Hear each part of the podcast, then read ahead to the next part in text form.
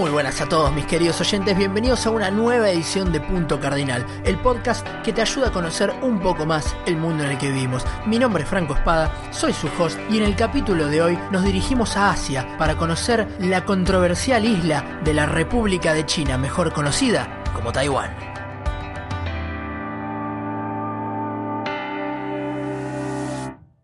Bueno, llegó el momento de irnos para el extremo oriente, llegó el momento de volver a Asia y esta vez, por primera vez en el podcast, no vamos a estar hablando de un estado reconocido internacionalmente, hoy vamos a tener por lejos el capítulo más polémico hasta ahora, Vamos a estar hablando en el capítulo de hoy de la República de China. Y ustedes me dirán, ¿cómo la República de China? Sí, la República de China, como es su nombre oficial, pero que todos la conocerán más comúnmente como Taiwán. No confundirse con la República Popular de China, que es normalmente la China que todos tenemos en nuestra cabeza.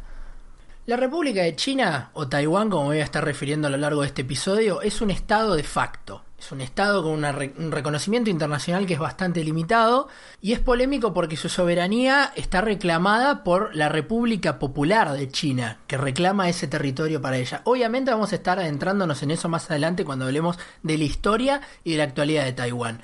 Pero vamos a tratar de ubicarnos primero. ¿Qué es Taiwán? Bueno, Taiwán es una isla que está a 180 kilómetros de la costa de China está en el mar de China del Sur y sus vecinos más próximos, además de China como ya hablamos, es Japón al norte y al sur las Filipinas. En Taiwán viven 23 millones de personas y su capital y ciudad más poblada es Taipei.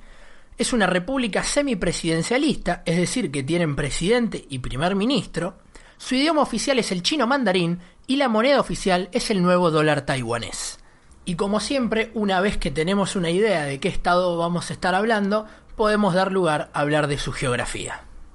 Bueno, la isla de Taiwán es una isla de unos 35.000 kilómetros cuadrados. Para que se den una idea cuánto es eso, es más o menos 10.000 kilómetros menos, 10.000 kilómetros cuadrados menos que la isla de Tierra del Fuego acá en Argentina. Si no son argentinos y están escuchando, bueno, lo siento, pueden buscarlo en un mapa para darse una idea de un tamaño aproximado.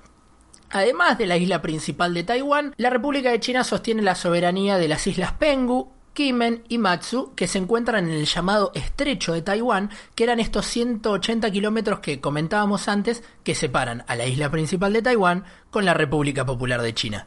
La isla se encuentra en el límite de dos placas tectónicas, esto va a generar que tenga una considerable actividad sísmica, principalmente en forma de terremotos. Además, la isla principal la podemos dividir básicamente en dos partes. Tenemos la cordillera montañosa en el este, que son todos unos montes boscosos donde se encuentra el punto más alto del país, que es el monte Yushan de 3.900 metros de altura, y en el oeste tenemos toda una esplanada, una llanura, que es donde se van a estar asentando la mayoría de la población. En cuanto al clima, por su posición y latitud, podemos decir que la mayoría de Taiwán tiene un clima tropical marino, sobre todo en las llanuras, en las montañas, lógicamente, por la altura el clima es mucho más fresco y mucho más templado. Importante que sepas que si pensás viajar a Taiwán, no te recomendamos que viajes de julio a septiembre porque es temporada de tifones. Y en cuanto a la flora y fauna de Taiwán, Taiwán tiene bastantes animales endémicos, entre los que se destacan el oso negro de Formosa, el ciervo zika o el salmón de agua dulce de Formosa. Y ustedes me dirán, ¿pero qué tiene que ver Formosa con Taiwán? Bueno, ahora cuando repasemos la historia, que es lo que vamos a hacer ahora, ya van a tener una mejor idea de por qué estos animales se llaman de Formosa. Antes de hacer cualquier vínculo de Taiwán con China, tenemos que hacer un repaso de la prehistoria de Taiwán que data nada más y nada menos de que aproximadamente hace 20.000 a 30.000 años atrás.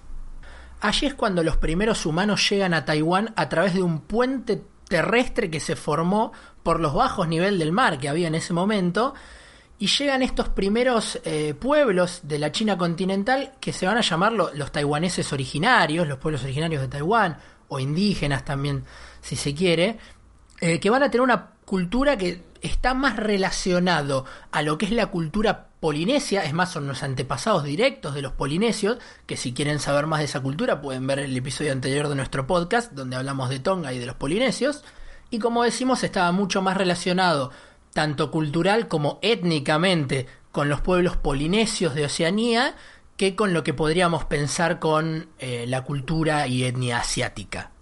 En cualquier caso, todos estos pueblos originarios de Taiwán no van a desarrollar la escritura, por eso estamos hablando de prehistoria, y los datos documentados de Taiwán recién van a estar llegando a partir del siglo XVII. Es ahí, en el siglo XVII, donde los portugueses, los exploradores de los portugueses, pongámonos en contexto, año 1600, eh, edad de oro de la exploración, los europeos tratando de colonizar el mundo, o colonizando el mundo mejor dicho, y los portugueses van a pasar por la isla y la van a nombrar Formosa. Por eso, justamente, muchos de esos animales se los llaman como de Formosa. De hecho, a los locales se los llamaba formosenios. Y a pesar de que los exploradores portugueses hayan nombrado a la isla, la isla va a ser en primer medida colonizada por los europeos por los españoles en 1626. Van a formar la colonia o gobernación de Formosa al norte de la isla, no van a conquistar toda la isla, sino que solo van a colonizar el norte, donde está actualmente la capital, Taipei. Y algo que llama la atención es que esta colonia de la Formosa española formaba parte del virreinato de Nueva España, que ustedes, como saben, el virreinato de Nueva España era básicamente de México para abajo, la capital era Ciudad de México, o sea que desde Ciudad de México gobernaban una isla en el extremo oriente. Un ejemplo más de la pobre eficiencia colonial que tuvo el imperio español. Pero sigamos con Taiwán. Los españoles no fueron los únicos europeos que se van a sentar en la isla. De hecho, dos años antes en el sur comienzan a llegar los holandeses, que van a ser los que más los europeos que más van a durar en la isla, que van a llegar hasta 1662. En 1642 echan a los españoles y se consolidan como la única potencia europea que controla Taiwán, pero en 1662 la formosa holandesa llega a su fin cuando es atacada e invadida por el pirata chino Zheng Chengyong, que va a expulsar a los holandeses y colonizar la isla para posteriormente formar el reino independiente de Tungjing.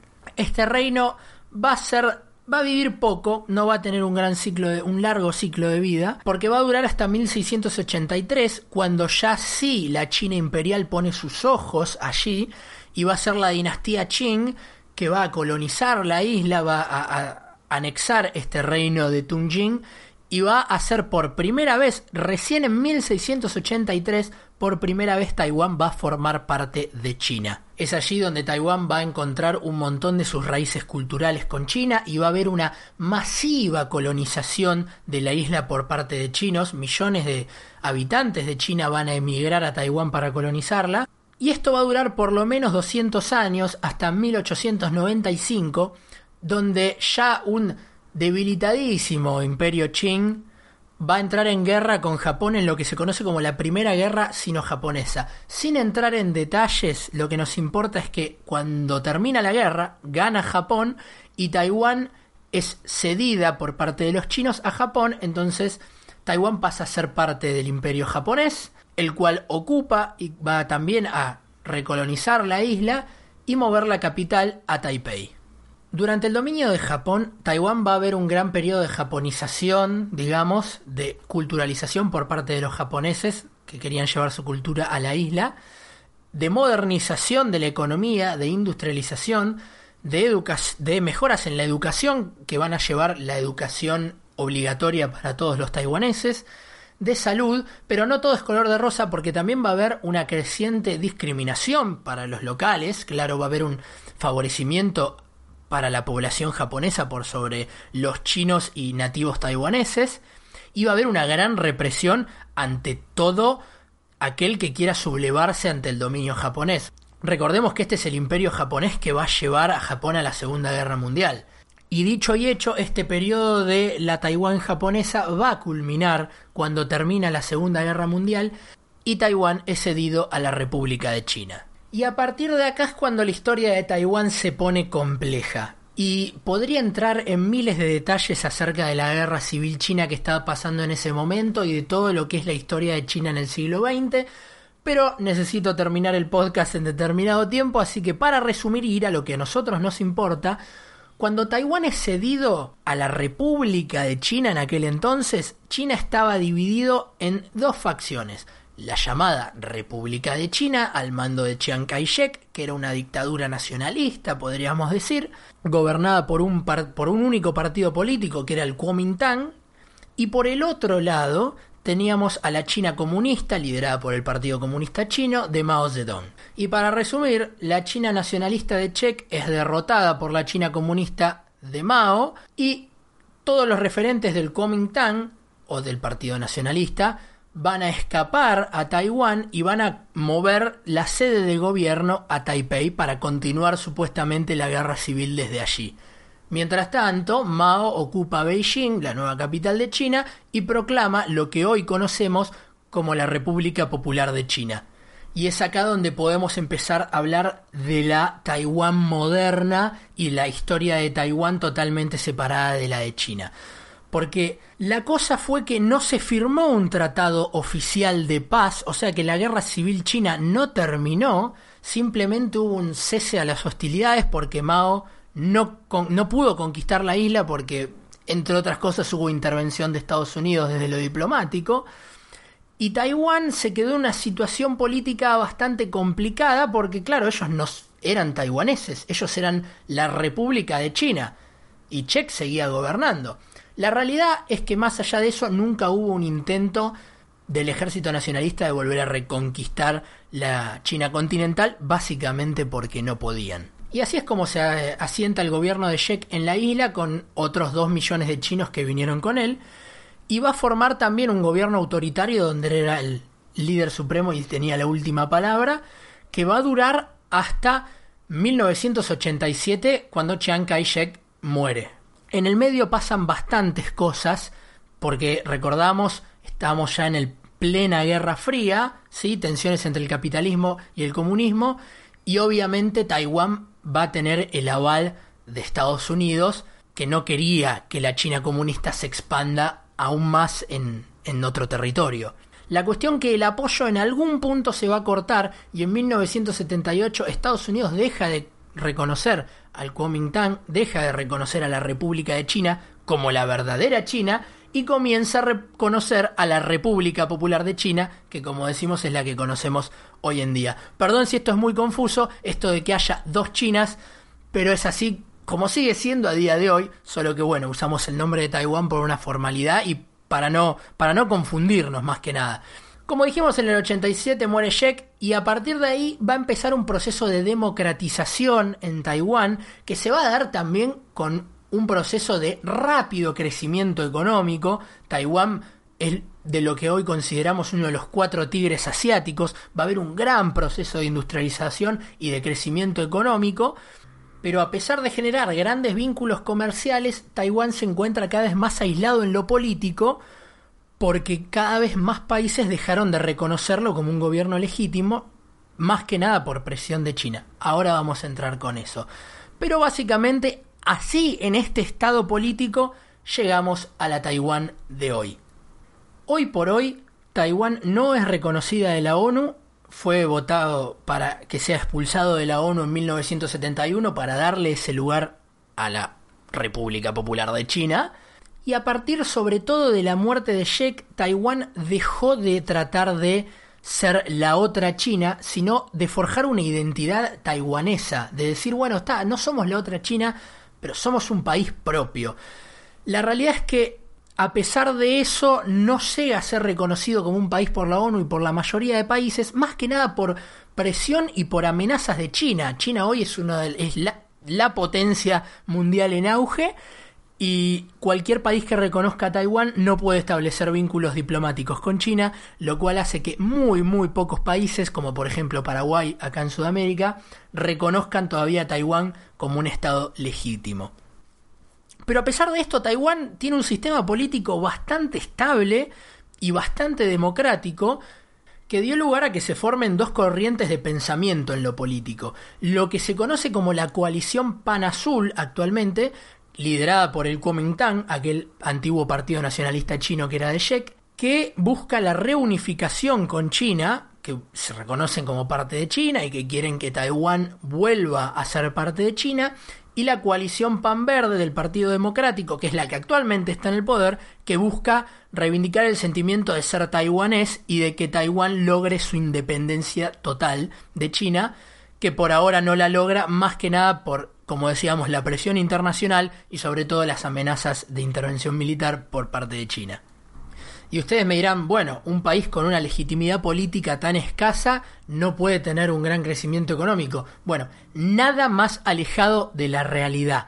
Como decíamos, Taiwán en los años recientes se convirtió en uno de los cuatro tigres asiáticos junto con Corea del Sur, Hong Kong y Singapur y se dio un enorme proceso de industrialización. Para que se den una idea de qué tan grande, en el 52 el 40% del PBI de Taiwán venía del agro, del campo básicamente. En el 2001 solo el 2% de su PBI viene del campo. El resto es todo industria y un enorme foco en la exportación de, de productos manufacturados y con un gobierno que hace énfasis en unas políticas de capitalismo con muy poca, casi nula intervención estatal. Pero bueno, solamente narrando hechos, sin entrar en política económica porque es levantar polémica sin sentido. La cuestión es que hoy por hoy Taiwán tiene el PBI número 21 del mundo, que es una auténtica salvajada cuando se piensa, cuando lo piensan, que una isla del tamaño de Tierra del Fuego, incluso más chico, tenga un PBI mayor al de países como Suecia, Irán, y ni hablar Argentina es una locura. Sobre todo cuando consideramos que tiene una gran población para su tamaño, pero que tampoco es enorme, digamos, son 20 millones de personas, pero que además tampoco es un país rico en recursos naturales. Fue creciendo a pura base de inversiones extranjeras e industrialización. Y los indicadores son aún más favorables cuando vamos a hablar de PBI per cápita, en donde están en el puesto número 15 del mundo. Y ustedes dirán, ¿cómo puede ser que llegue a ese nivel de desarrollo teniendo a China al lado? ¿No, no, hay presión comercial para con Taiwán? La realidad es que si dejamos lo político afuera, China y Taiwán son grandes socios comerciales. Es más, hay más de 50.000 negocios taiwaneses que invierten y tienen sedes en la China continental. O sea, por un lado van los discursos y la política y por otro va la plata. Todo este desarrollo también tiene que ver con la gran inversión que se le dio a la educación. De hecho, Taiwán tiene una de las fuerzas laborales más educadas del mundo, donde el 45% de los taiwaneses en edad de trabajo, por supuesto, tienen un título universitario y además están en el puesto número 4 a nivel mundial en las pruebas PISA de ciencia y matemáticas. Y ya que estamos hablando de los taiwaneses, de qué tan educados, vamos a hablar un poco de la demografía de Taiwán. La inmensa mayoría de la población son de etnia china, mejor conocida como chinos Han, que es los chinos que comúnmente conocemos o que identificamos como chinos. Además, le tenemos que sumar un 2,5% que eran estos indígenas o, pueblos originarios de Taiwán, de los que hablábamos antes, y hay una minoría que no llega al 1% de población de eh, extranjeros occidentales.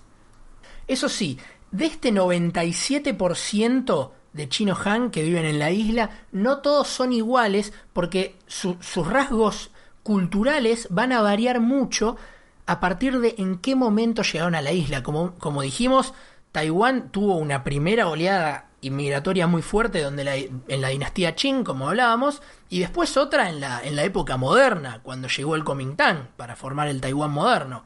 Entonces, esto va a llevar a que haya bastantes lenguas en Taiwán, que sea oficialmente un país eh, multilingüístico, donde las tres lenguas más importantes son el idioma oficial, que es el chino mandarín, lejos el más importante y el más hablado de Taiwán. Después tenemos el taiwanés, que el taiwanés es una mezcla del chino, que es un idioma que se formó por esta primera oleada de chinos que llegó durante el 1600 y después tenemos las lenguas formosenias o formosanas, que es la de los pueblos nativos de Taiwán. En cuanto a la religión, Taiwán es un país de gran libertad religiosa, tiene enorme variedad de religiones donde podemos encontrar una mayoría relativa de 43% que sigue religiones populares chinas, después tenemos un 21% de budistas y después tenemos mezclas de gente que es no religiosa, tenemos cristianos y otros diversos grupos religiosos que forman una población que en lo cultural es ampliamente diversa. Y esto se debe a que la cultura taiwanesa es realmente una mezcla de la cultura tradicional china, la cultura japonesa, la occidentalización que se dio después de los años 50, y es como que fueron tomando valores, conceptos y eh, cultura de varios países. Por ejemplo, tienen enormes similitudes con toda la cultura china, pero también tienen la cultura del té japonés, pero usan el calendario gregoriano que usa Occidente. En cuanto a la libertad sexual, también se diferencia del resto de países de Asia. Es el primero y el único en donde el matrimonio homosexual es legal, por ejemplo. Y para cerrar, vamos como a mí me gusta, con los deportes también complejo por la situación política internacional de Taiwán, pero no impide que se hayan desarrollado los deportes. Eh, por lejos, el más popular, el deporte nacional, es el béisbol, al igual que en Japón, donde podemos ver a Taiwán regularmente participando en los mundiales de béisbol. Y después, si vamos a hablar de los Juegos Olímpicos, ahí Taiwán participa bajo el nombre de China Taipei. Claro, no se puede poner República de China porque ya hay una China.